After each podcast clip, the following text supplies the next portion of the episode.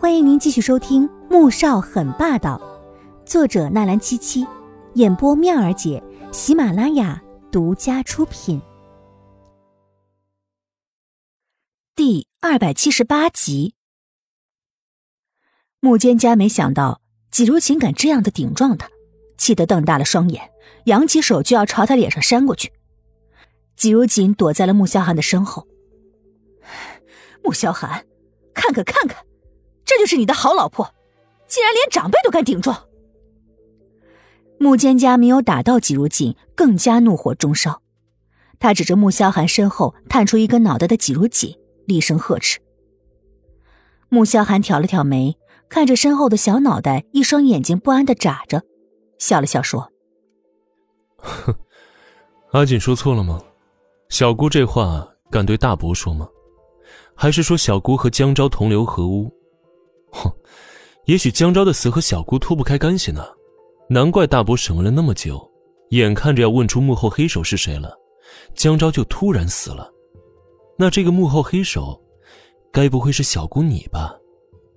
他的连番质问将穆蒹葭气得脸色发青，不知道你在说什么。说完，转身就走了。季如锦这才从穆萧寒的身后走出来。你说的都是真的吗？小顾真的就是幕后黑手？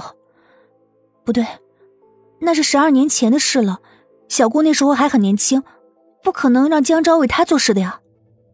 嗯，你分析的没错，所以这个幕后之人隐藏的很深。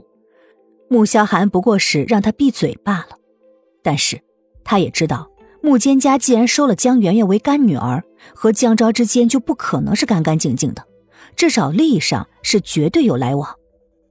而那个真正的幕后黑手，他还需要慢慢的查。季如锦没想那么多，而是担忧的看向了病房。他陡然间看到病房门上正方形的透明玻璃窗格上，苏振宽一双眼睛阴狠的看着他和穆萧寒，他被那双眼睛里的怨毒神情吓得打了个冷战。穆萧寒立刻察觉到他的恐惧，转身抓着他的手问：“怎么了？”没什么。他摇了摇头，希望自己是想多了。苏画估计要明天早上才会醒。我们坐下吧，你靠在我身上睡一会儿。穆萧寒牵着他走到长椅上坐下，又拍了拍腿。季如锦点点头，躺了下来，将头枕在穆萧寒的腿上，闭上了眼睛。他的脑海里浮现出刚才苏振宽那双阴冷的像毒蛇一般的眼睛，还有他发怒时。拐杖落下来的那一幕，穆萧寒，刚才那一棍，你让我看看。他突然坐起来，担心的看着他。阿锦，这里是医院。季如锦担心那一棍伤的重不重，哪有心思想别的，拉着他便往洗手间跑。不行，我不放心。男人也没拒绝他，任由他拉着进了男洗手间的小隔间里。好在这是大半夜的。病房里都配备了洗手间，倒不担心有人突然闯进来。季如锦直接开始解他的扣子，解到第四颗，男人突然抓住他的手，目光深深的说：“阿锦，你确定真的要在这里？”虽说这家医院卫生条件很好，但毕竟是在医院，气味还是挺难闻的。季如锦愣了愣，看着男人幽深的双眼。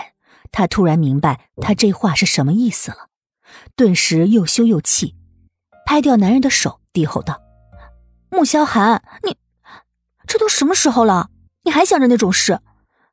我是要看一下你的伤重不重，你心思能不能纯洁一点？”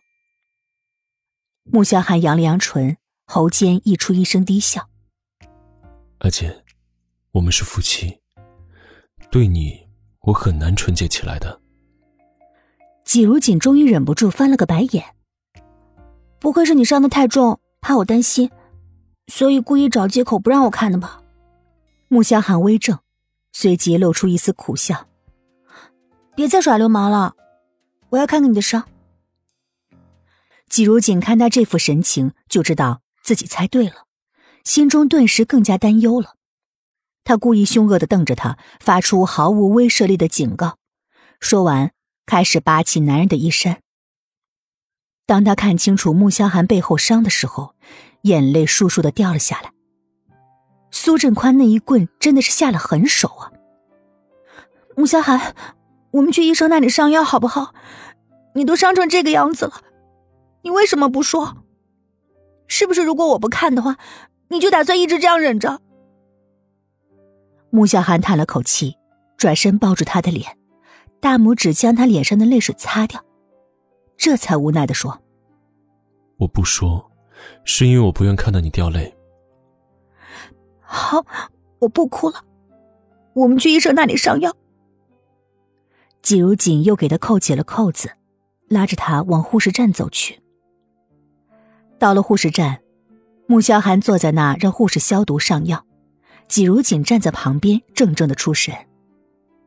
刚才在病房里，若非穆萧寒挡着，自己的命很有可能交代在苏振宽的那一棍子下了，而他。之所以发火威胁苏振宽，其实是察觉到对方的杀意了吧？